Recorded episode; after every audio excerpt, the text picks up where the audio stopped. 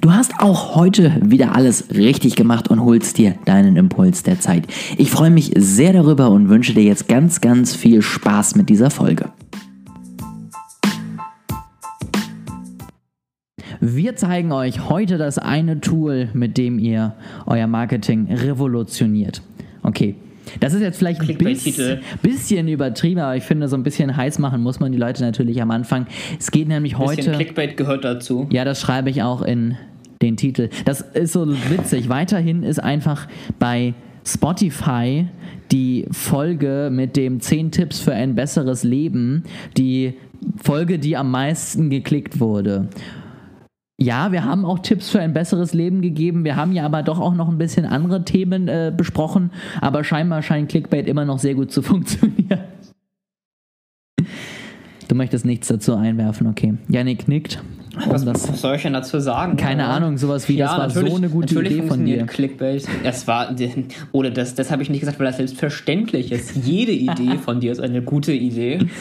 Sei mal muss du schon selber lachen. Ja, muss ich. Also, zurück zum äh, Thema. Wir sind schnell abgekommen. Heute geht es um die Positionierung. Ähm, die Positionierung deiner Marke. Ich finde, das ist so ein bisschen was, das wird auf ähm, Instagram ein bisschen sehr stark benutzt. Da steht dann immer ganz viel sowas wie das geheime Tool des Brandings und eigentlich wird die ganze Zeit nur über Positionierung gesprochen. Deswegen möchte ich heute das Thema auf jeden Fall sehr, sehr gerne nochmal aufnehmen und mal so ein bisschen drauf eingehen, was ist das Ganze, was kann es, was kann es eben vielleicht auch nicht und ähm, so ein bisschen am Ende noch ein paar Modelle mitgeben, die einen dabei unterstützen. Die Modelle sind alle, das vielleicht schon mal vorweg, ähm, sehr bildlich. Ich versuche sie so gut es geht zu beschreiben, damit das Ganze aber nicht total ausartet. Ähm, man kann die alle relativ schnell googeln, beziehungsweise ich gucke mal, ob ich noch mal eine PDF zusammengestellt bekomme, die ich vielleicht irgendwie mit hochladen kann.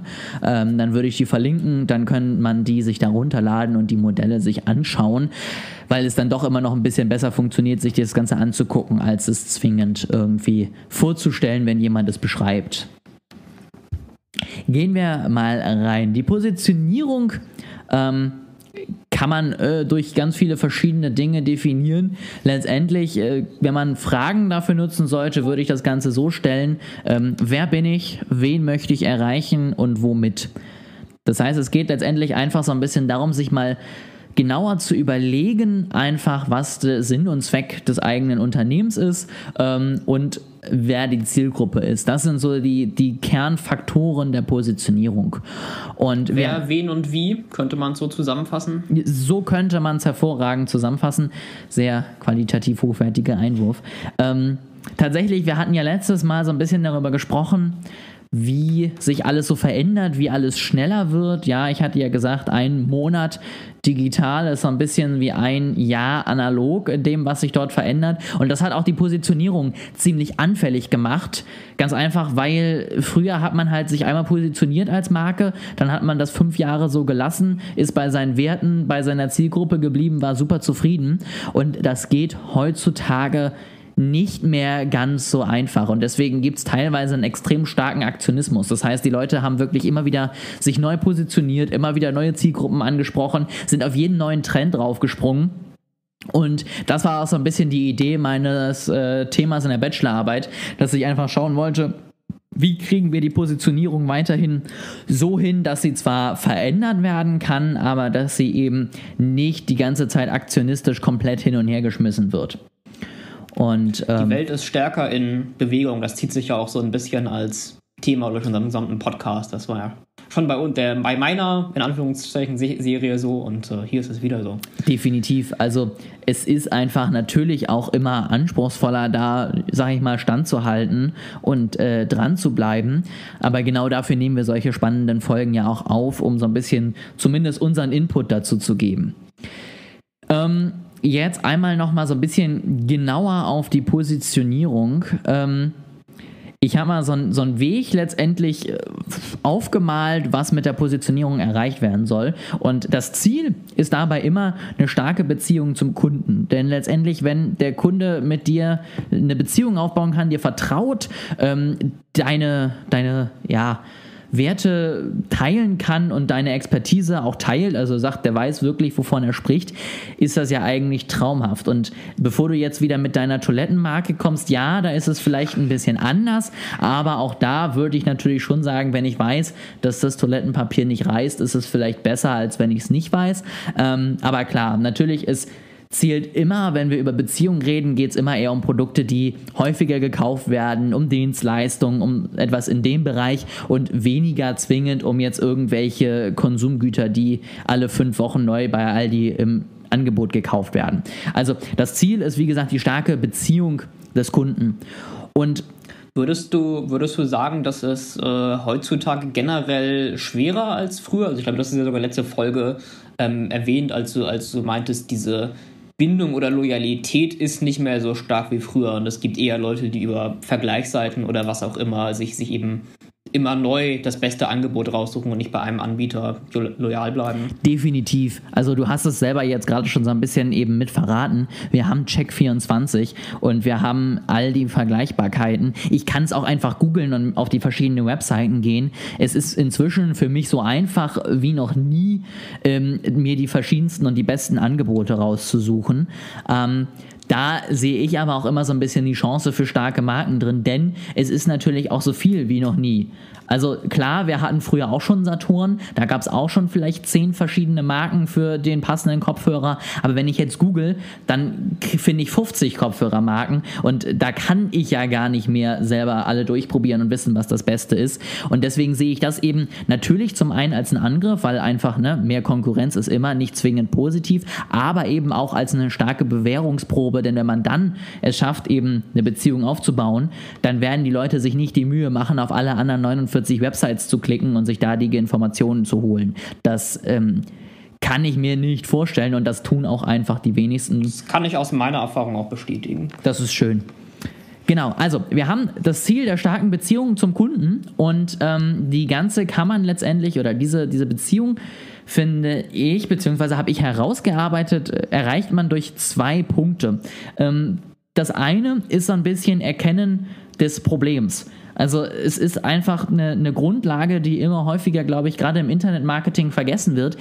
Letztendlich sucht der Kunde nach seinen Problemen. Der sucht nicht nach Dingen, die er kaufen kann, sondern der hat ein Problem. Und das Problem ist vielleicht eher in unserem Fall zum Beispiel, ich habe keine gute Website und ich brauche eine Website. Ähm, danach sucht er eher, als jetzt zwingend irgendwie ja, einzelne Angebotspunkte, die man hat, sondern es geht vielmehr um die Frage, die bei ihm im Kopf hängt. So, was kann ich jetzt machen? Wie kann ich meine Website besser machen? Wie kann ich ähm, sie bei Google auf den Platz Nummer 1 bringen? Und das sind die Punkte, die ihr wissen müsst. Also, wo ist wirklich die Sorge, das Problem der Kunden? Und wie könnt ihr dieses Problem als Bester natürlich äh, in eurem Markt lösen.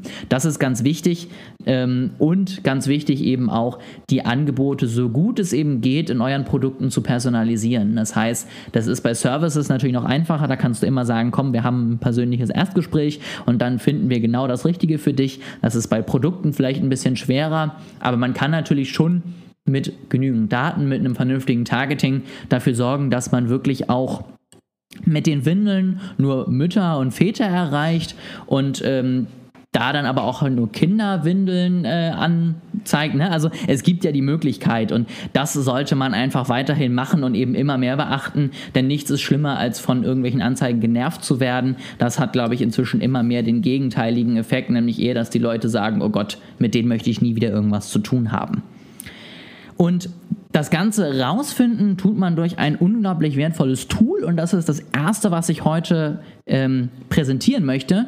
Vielleicht kann. Das ist das perfekte Tool, mit dem du alles revolutionierst. Das ist ein Teil dieser gesamten Positionierung, ähm, aber wirklich tatsächlich finde ich ein wertvolles Tool und du kennst es auch, Yannick, deswegen mal der, der Ball rüber an dich. Mit welchem Tool finde ich möglichst viel über die Wünsche und Sorgen meines, meiner Zielgruppe raus? Wie kann ich mir meine Zielgruppe am besten vorstellen, um sie möglichst gut anzusprechen?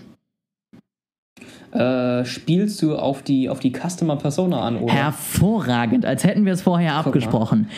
Du hast ja selber auch ähm, das Thema mal dir selber so ein bisschen zusammengereimt. Ich habe dann ja mir das auch bei dir nochmal angeguckt, was du in verschiedenen Online-Kursen dazu gelernt hast.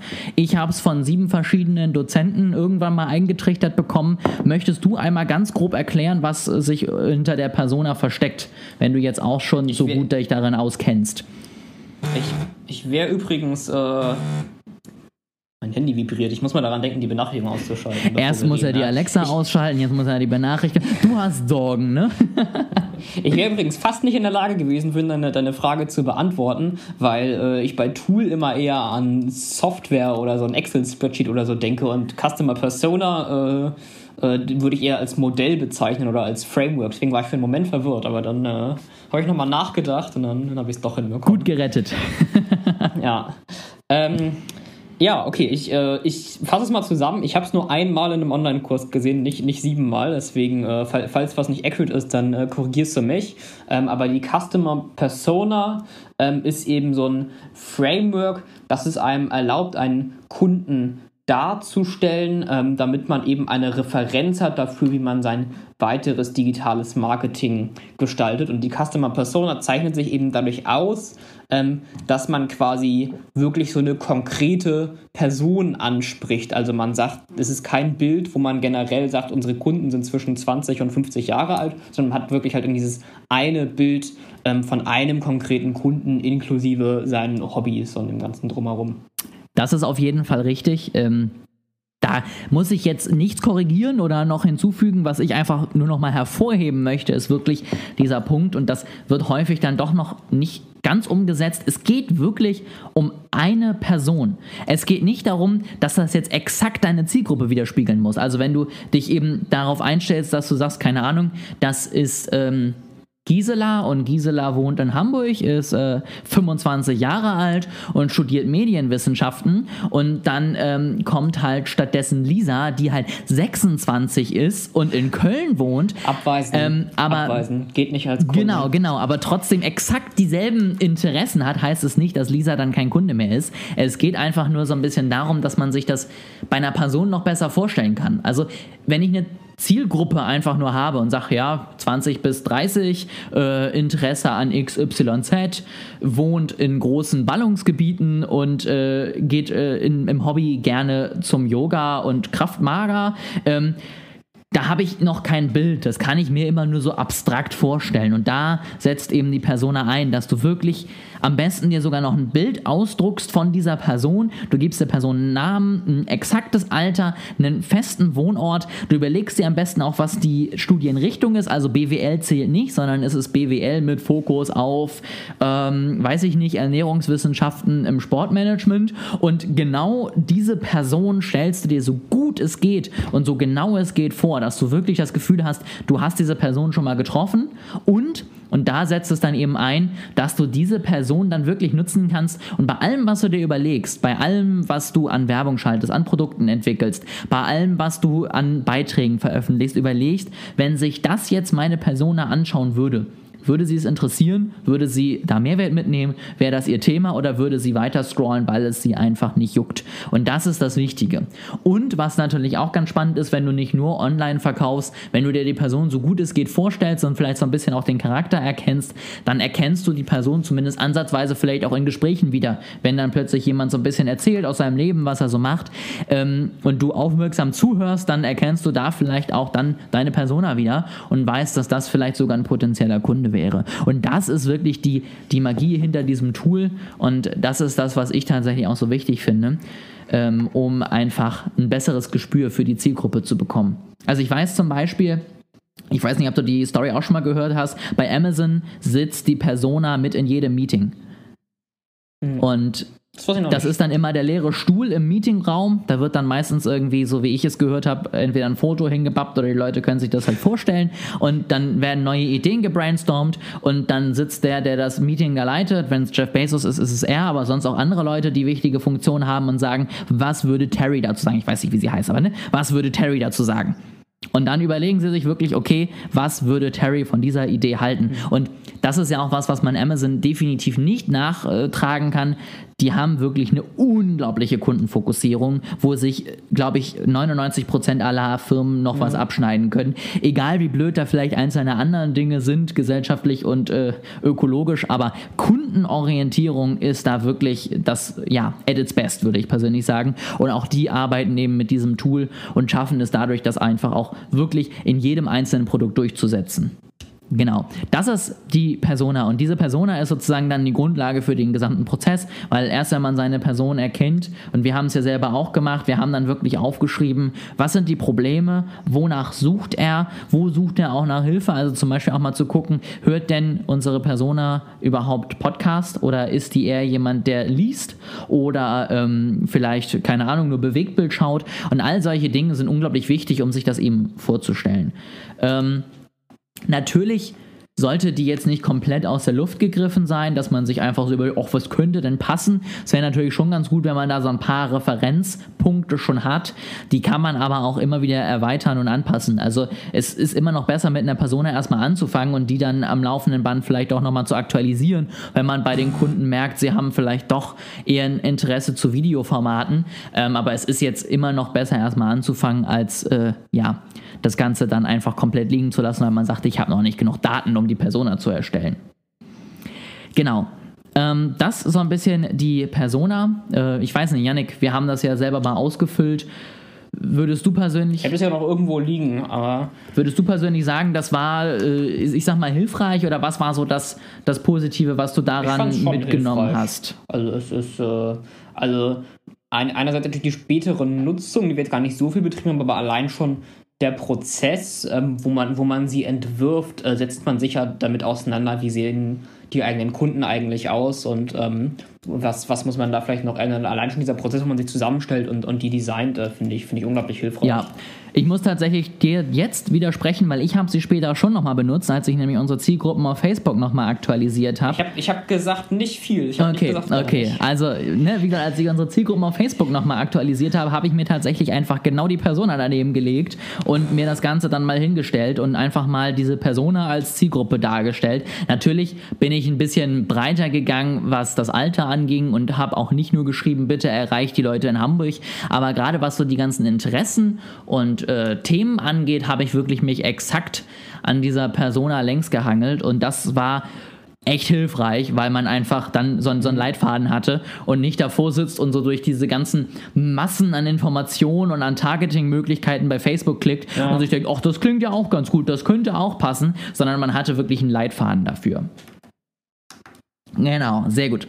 Jetzt gehen wir mal einen Schritt weiter und ich möchte noch mal ein paar Modelle vorstellen, wie man sich positionieren kann. Wie gesagt, das Ganze ist äh, eine bildliche Darstellung. Ich möchte aber einfach mal so ein paar Grundlagen und vor allen Dingen so ein paar Punkte einfach rausgreifen, die in vielen Modellen drin sind und über die ihr euch auf jeden Fall Gedanken machen solltet. Ähm, das größte und äh, erfolgreichste Modell meiner Meinung nach in der Positionierung von Marken ist der Brand Key, der von Unilever entwickelt wurde. Die haben sich überlegt, wie können wir, und das finde ich eine ganz spannende Idee, wir haben so viele tausend verschiedene Marken, also wenn man sich überlegt, wie viel Butter- und Margarine-Marken Unilever alleine hat, die haben so viele verschiedene Marken, die alle dasselbe Produktsegment ansprechen, aber halt eine ganz andere Zielgruppe. Und um das klarer voneinander zu trennen, haben sie sich eben überlegt, wie zur Hölle schaffen wir es, dass wir eben die Leute vernünftig ähm, ja, erreichen mit dem Thema und genau wissen, wie wir unsere Marke aufstellen. Und da haben sie dann diesen Brand Key entwickelt, der eben so ein bisschen die Positionierung vereinfachen soll. Und der besteht aus zwei Teilen. Der besteht aus einer Analyse und eben der, ich sag mal, Umsetzung dann. Und in der Analyse ist zum einen eben erstmal die gesamte Umgebung, so die ganzen ähm, Competitors, also die ganzen Wettbewerber, die man da so ein bisschen zusammenfassen soll. Das heißt, es geht da so ein bisschen darum, keine Ahnung, wie heißt der Markt, in dem wir unterwegs sind? Ist das der Getränkemarkt oder ist das der Medienberatungsmarkt? Ähm, und was ist da so unsere Rolle? Und das ist schon mal ganz wichtig festzuhalten. Also sich wirklich zu überlegen, wie stehen wir? Sind wir der erfahrenste Player, der älteste? Ähm, oder gehen wir mal zum Beispiel in den Automarkt? Ich finde, da geht es immer ganz gut. Sind wir VW, das Auto, also einfach die ja, die verbreitetesten, die größten ähm, sind wir vielleicht eher ein Audi, Freude am Fahren, ähm, die einfach eher auf einen ganz anderen Punkt eingehen. Also wirklich mal zu überlegen, wo stehen wir im Markt, wo würden wir uns verordnen, was ist so unser Versprechen, was wir geben und was der Wettbewerb eben nicht gibt. Dann auf der anderen Seite natürlich einmal die Zielgruppe nochmal zusammenfassen. Das fällt im Brandkey ein bisschen kurz aus. Also da würde ich dann immer eher auf die Persona zurückgreifen. Und das Ergebnis der Analyse ist dann ein Insight. Und der ist unglaublich wichtig. Das soll nämlich einfach den, den Need deiner Persona, den äh, Interesse deiner Zielgruppe in einem simplen Satz zusammenfassen. Und das äh, bringt extrem viel, wenn man diesen Satz, den kann man sich viel leichter merken als vielleicht die ganzen Facts und die ganzen Ideen, die man bei der Persona hatte, sondern man sagt einfach, keine Ahnung, nochmal das Beispiel Auto, da gibt es einmal die Persona, die sagt, ich möchte von A nach B kommen, der Rest ist mir relativ egal, dann weiß ich, was ich dem anbiete, nämlich wirklich ein einfaches Economy-Auto ohne irgendwelchen Zusatznutzen, das halt fährt. Mhm. Oder ist es die Person, die sagt, keine Ahnung, ich bin jeden Tag als Außendienstmitarbeiter zehn Stunden im Auto unterwegs, für mich ist es wichtig, dass ich mich dort wie zu Hause fühle, dann gucke ich natürlich schon, keine Ahnung, baue ich da vielleicht noch einen angenehmen Sessel, also angenehme Sitzereien, habe ich da ein cooles Entertainment Entertainment-Programm, wo ich mit guten Boxen auch gut Musik hören kann. Ist es vielleicht auch so, dass wenn ich als Außendienstmitarbeiter irgendwo vorfahre, dass mein Auto dann auch was hergibt und nicht nur einfach die Möglichkeit ist, von A nach B zu kommen, sondern auch vielmehr so ein Statussymbol. Und mit diesem Satz, finde ich, kann man unglaublich viel machen und der ist einfach viel einfacher zu merken und kann so ein bisschen die ganze Zeit noch leichter im Hinterkopf rumkreisen, als sich zwingend immer alle äh, Punkte der Persona zu merken. Genau. Und das ist so ein bisschen die Analyse, die, die als Grundlage stattfinden muss. Und dann kann man den äh, Brandkey sozusagen als Positionierungstool nutzen. Und da sind fünf Felder, die sozusagen ausgefüllt werden müssen. Ähm, ich versuche dich mal wieder so ein bisschen mit einzubeziehen, Yannick. Was glaubst du denn ist für eine Positionierung ein, ein sinnvolles Feld, womit man sich als Marke positionieren kann und irgendwie interessant macht für den Konsumenten? Also das. Das erste, was mir jetzt einfallen fallen würde, sind die sind es vier, die Ps des Marketing, die gehen ja auch so ein bisschen in die Richtung. Das ist tatsächlich äh, nochmal ein anderer Punkt. Das ist dann die, die Umsetzung. Darüber können wir aber auch sehr gerne mhm. nochmal reden. Ähm, gutes Thema für nächste Woche vielleicht. Äh, diese Woche geht es aber eher so um Punkte, Du versuchst die Marke so ein bisschen zu veranschaulichen, ein bisschen klarer für dich zu definieren. Was kann sie, was kann sie nicht? Das sind so die Inhalte der Positionierung. Ähm, ich kann ja mal mit einem anfangen. Ähm, das ist dann zum einen Punkt zum Beispiel die Benefits. Das heißt einfach mal, was kann meine Marke besser als andere? Wo sind die Vorteile, wenn ich zu Marke A und nicht zu Marke B gehe? Ähm, bin ich günstiger? Bin ich äh, leistungsfähiger? Bin ich zuverlässiger? Also einfach wirklich Punkte, wo man man sagt, da haben wir rausgefunden, wir sind, keine Ahnung, die mit der schnellsten Beschleunigung am Markt, wir sind die mit den angenehmsten Sitzen am Markt, wir sind die mit den besten und weitesten Elektromotoren. Also einfach wirklich klare Facts, was bieten wir, was andere nicht bieten, beziehungsweise was können wir besser. Das ist der eine Punkt. Ähm, und das andere ist eher so ein bisschen ja schwerer zu fassen. Das nennt sich nämlich so Values and Personality. Das heißt, da geht es so ein bisschen um die Werte. Mhm. Ähm, da kann man auch Punkte angreifen, wo man jetzt vielleicht keine harten Daten, Zahlen, Fakten hinter hat, aber wo man einfach sagt, keine Ahnung, ähm, wenn ich jetzt dir in den Raum werfen würde, Nike, wofür steht für dich Nike? Was wären da so die ersten drei, vier Adjektive, die dir vielleicht einfallen? Sportlichkeit, Style, ich bleibe bei den zwei. Genau, und das sind halt Punkte, Sportlichkeit und Style. Wie willst du das mit klaren Zahlen hinterlegen? Ja. Ähm, da kannst du natürlich irgendwelche tiefen Interviews führen, aber das sind grundsätzlich einfach erstmal so, ja, nicht greifbare Werte. Die kommen da eben genau rein. Also man, also man könnte, man könnte auch sagen, äh, dieser Values and Personality, also vor allem der Personality-Teil, ähm, ist auch bezieht sich auf den Lifestyle und das Selbstbild des, des Kunden? Kann man das, das so wäre natürlich, wenn du da das so gut eben kennst, unglaublich wichtig, weil Natürlich ist es super, wenn die Werte zum Kunden passen. Also wenn du in der Persona eben rausgefunden hast, mein Kunde ist ehrgeizig, ähm, effektiv und äh, weiß ich nicht, sportlich, dann solltest du keine Marke sein, die irgendwie langweilig, faul und uninteressant wirkt. Das solltest du, glaube ich, grundsätzlich sowieso nie sein, aber dann ist es eben noch schlimmer, wenn du diese Punkte letztendlich nach außen vermittelst. Ähm, Dann gibt es noch ein Discriminator und das ist so ein bisschen der Knackpunkt, den verstehe ich nämlich selber meistens nicht. Ähm, letztendlich ist es so ein bisschen was wie der USP und das heißt einfach nur das eine Alleinstellungsmerkmal der Marke, so ein bisschen nochmal überspitzt zusammengefasst. Ähm, also sei es jetzt eben, man ist tatsächlich, man sucht sich so ein bisschen aus den beiden vorherigen was raus und sagt, okay, keine Ahnung, wenn ich sportlich bin und auch weiß, dass ich die schnellste Beschleunigung habe, dann kann ich mich vielleicht positionieren als die schnellste Automarke im gesamten Markt. Das ist so ein bisschen der USP. Und als Grundlage, und das ist das, was dann letztendlich immer dahinter liegen sollte, sind dann die sogenannten Reasons to Believe. Das ist einfach Englisch für Begründung von dem Ganzen. Also das ist, finde ich, nochmal ganz wichtig. Man sollte nichts da reinschreiben, was man nicht auch irgendwie belegen kann. Klar, ich habe es schon gesagt, sportlich ist was, das kannst du schwer greifen, aber du solltest trotzdem irgendwie belegen können, wie du auf die Ideen gekommen bist und dir nicht einfach sexy Adjektive ausdenken, die dich irgendwie äh, interessieren, sondern auch wirklich das letztendlich bieten. Und dann ähm, kommt in die Mitte der Markenkern, die Essenz der Marke. Das ist immer sowas, wo ich persönlich sagen würde, das bitte nie wieder anfassen. Also wenn ihr so eine Positionierung macht und einen Markenkern euch überlegt, mhm. dann ist es einfach unglaublich unglaubwürdig, wenn ihr alle zwei Jahre einen neuen Markenkern nach außen bringt. Klar, Werte können sich ändern, Zielgruppe kann sich vielleicht auch leicht ändern, aber ähm, es ist jetzt nichts, wo ich persönlich sagen würde, wenn du alle fünf Jahre einen neuen Markenkern hast, dann bist du noch wirklich eine starke Marke, dann bricht so ein bisschen die Konsistenz weg und dann kann man ja. dich irgendwann nicht mehr wirklich zuordnen.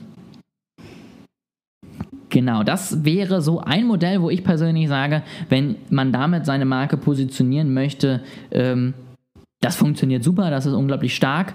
Ähm, jetzt würde ich von dir gerne mal wissen, Yannick, ich habe es ja jetzt so ein bisschen auch nebenbei erklärt. Wie siehst du das? War das jetzt für dich einfach verständlich, eher anspruchsvoller? Was würdest du dazu jetzt sagen? Also ich fand es auf jeden Fall verständlich, aber wenn du mir mal eine äh, kritische Nachfrage Immer. gestattest, ähm, es, es klang für mich jetzt alles ziemlich konkret, also würde, als, als, als wäre halt die konkreten Vorteile wie Geschwindigkeit ähm, des Autos sehr, sehr im Fokus, während mein bisheriger Eindruck von Marketing und Werbung ist, ähm, dass es häufig nicht so sehr konkret um, um das Produkt selber geht. Also wenn ich mal zum Beispiel, was ich als Beispiel ganz gerne bringe, ähm, ist Becks als Bier. Die Werbung da ist ja nicht irgendwie, wir sind das beste Bier mit, ach, keine Ahnung, ja, dem diese Zutat ist nicht ganz so ungesund wie andere Biere, sondern es ist mehr, es wird dann irgendwie so ein Segelschiff und ein Lagerfeuer gezeigt, wo andere Leute zusammensitzen und es geht mehr so um ähm, Freiheit und Gemeinschaft. Und wenn du Becks hast, dann hast du Freunde und so weiter. Ähm, was jetzt ja einerseits nicht so konkret ist und andererseits auch nicht wirklich nachweisbar. Also du hast ja eben über Nachweisbarkeit äh, gesprochen. Das ist jetzt ja, das ist ja nicht wirklich so. dass das Produkt verursacht ja nicht wirklich Freiheit oder Gemeinschaft. Bist du dir da ganz sicher? Ziemlich. ich glaube, das ist eher so eine self-fulfilling prophecy, weil sie sagen, dass du dich frei fühlst und in Gemeinschaft bist. Das kann gut bist sein. Ja. auch.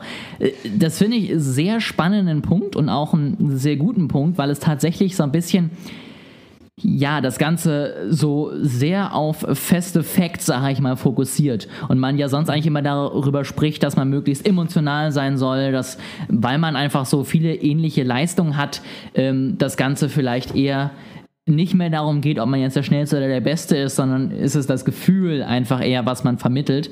Ähm, ich würde dir da in dem Sinne aber dennoch sozusagen widersprechen und sagen, auch Darauf aufbauend funktioniert emotionale Werbung. Es geht hier eher darum, dass man erstmal mhm. so ein Grundverständnis von seiner Marke entwickelt.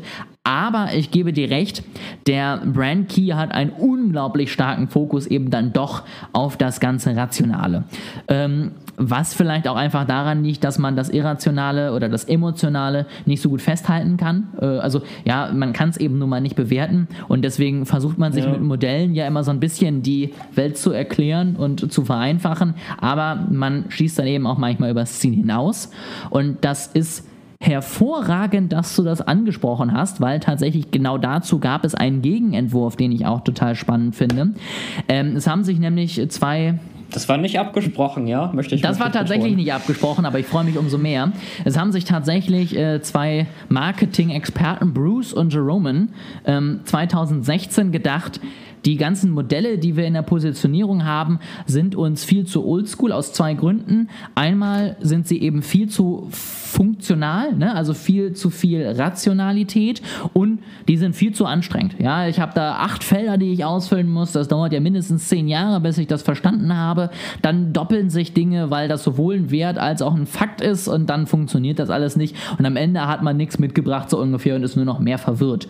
Mhm. Und die haben sich gedacht, okay, wie schaffen wir das Ganze zu vereinfachen, dass man trotzdem immer noch irgendwie was an der Hand hat, womit man arbeiten kann, aber das Ganze eben nicht so, ja, anstrengend und anspruchsvoll ist. Und die haben sich gedacht, wir wollen ähm, drei Punkte haben und wir legen die nebeneinander. Wir packen in die Mitte die Desire, das heißt einfach das Bedürfnis des Kunden und die Identifikation mit der Marke. Was will der Kunde? Was findet er toll an uns? Und da siehst du schon, was will der Kunde? Was findet er toll an uns? Das sind beides jetzt nicht so Punkte, die du in Zahlen, Daten, Fakten zwingen misst, sondern es ist eher sowas wie von, er möchte die schnellste und effektivste Website und sein Bedürfnis ist, dass er damit dann eben letztendlich drei neue Kunden gewinnt in kürzester Zeit, damit das Ganze funktioniert. Ähm, das ist so ein bisschen der Punkt und genau da geht es eben auch darum, dass es dann nicht so Fokus Fokus auf irgendwelche Daten, Zahlen, Fakten ist. Und diese, dieser Desire wird letztendlich dann einfach nur gestützt auf der einen Seite von dem Deliver, ja, also was kann die Marke überhaupt versprechen, ja, weil nur weil der Kunde sich die beste, schnellste, beste Website wünscht,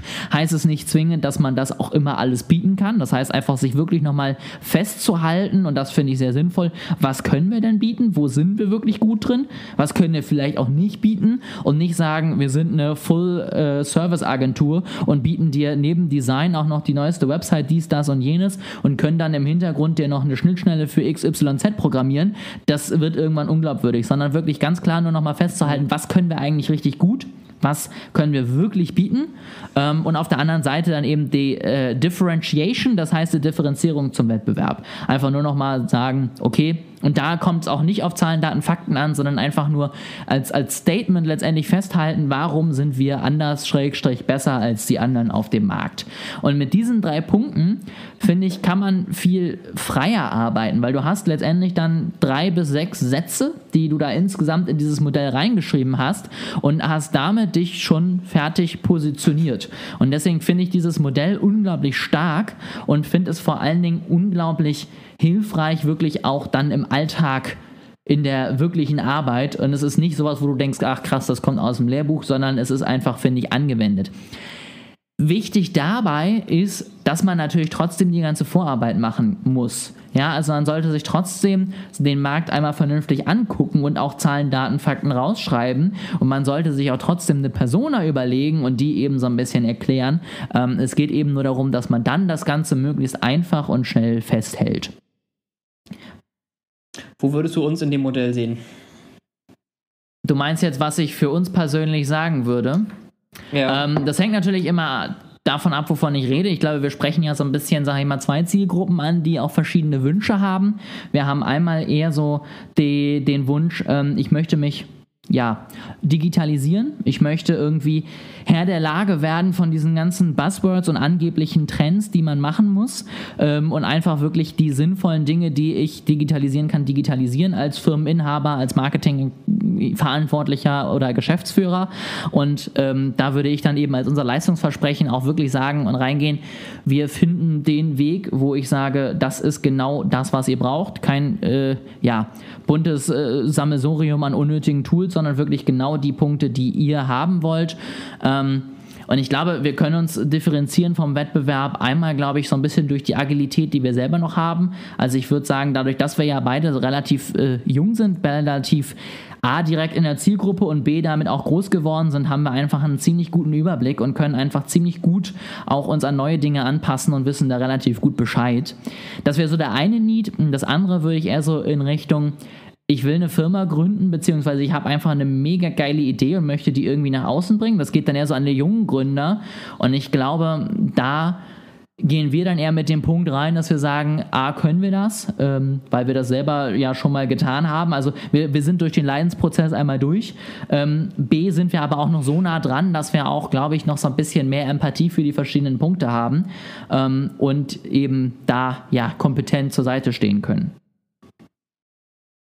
Ich wäre auch in eine ähnliche Richtung gegangen wie äh, Agilität. Ich hätte von Schnelligkeit und Einfachheit ähm, gesprochen. Also wir haben es ja schon mal erwähnt, ähm, bei so bei, bei Firmen, die Dienstleistungen buchen, gerade in dem Bereich, den äh, wir machen, Digitalmarketing, Rechtswerten stellen und so, ähm, ist ja häufig irgendwie der Need da, ich schicke jetzt die E-Mail und äh, hätte am liebsten in 30 Minuten Website fertig so. Und ähm, ich glaube, bei uns geht das relativ gut. Also wir können schnell und direkt und einfach unseren Kunden die Dienstleistung bringen und äh, brauchen nicht erstmal eine 20 Stunden Debatte und einen 500 Seiten langen Vertrag, äh, der regelt, was äh, wer haftbar ist, wenn ein Meteorit einschlägt und der, der Server nicht mehr geht. Definitiv, das, da gebe ich dir vollkommen recht und ich glaube auch, das ist was, ähm, wo wir ja auch gestern so ein bisschen drüber gesprochen haben, äh, gestern, letzte Woche ein bisschen drüber gesprochen haben, einfach wirklich diese Erreichbarkeit. Also wir sind selber eben auch in der Zeit groß geworden, wo wir von anderen Marken erwartet haben, dass sie gefühlt 24-7 erreichbar sind und auf Dinge reagieren. Das heißt jetzt nicht, dass wir beide Workaholics sind und unser Handy nie weglegen, aber ich finde, das heißt schon, dass wir auch nach 18 Uhr nochmal in den Facebook Messenger gucken oder in die Mails und wenn dann eben was reinkommt, auch eben antworten. Und wenn es das ist, was ich letztes Mal auch erzählt habe, kein Problem. Sitzen wir morgen dran, ist für dich morgen um 12 fertig, so ungefähr. Oder ähm, ja, können wir machen, bis wann brauchst du es? Aber es ist halt einfach wirklich, ja, eine Schnelligkeit und eine gute Erreichbarkeit. Und da gebe ich auf jeden Fall recht, das ist auch immer wichtiger, wenn man das eben auch anderen predigt. Also ich finde, wenn du den anderen auch sagst, ja, wenn du digital werden musst, musst du auch dauerhaft erreichbar sein und es dann selber nicht tust, wird es auch irgendwann ein bisschen unglaubwürdig. Das war ein bisschen Eigenwerbung, die darf in keiner Natürlich nicht. Ähm, also bist du denn jetzt mit dem Modell, was ich jetzt hier äh, vorgestellt habe, nochmal kurz als äh, Einordnung, das ist übrigens der Brand Market Connector, so heißt der. Ähm, bist du damit denn jetzt zufrieden? Ist das für dich persönlich eine schönere Grundlage? Fall. Also für mich klang es sowohl intuitiv als auch nützlich oder inhaltlich korrekt. Das finde ich doch ähm, super. Damit ist die Serie zum Thema digitales Marketing mit meinem Gründerkollegen zu Ende. Wie immer, wenn du Fragen hast, wenn du Rückmeldungen hast zu dem Thema, findest du die Links unten in der Beschreibung. Ich freue mich auf dein Feedback und ich freue mich auf deine Themenwünsche oder was auch immer noch auf mich zukommt. Danke, dass du dabei warst und äh, freue dich auf jeden Fall auch in der nächsten Woche auf neue spannende Inhalte. Abonniere da gerne jetzt schon meinen Podcast für.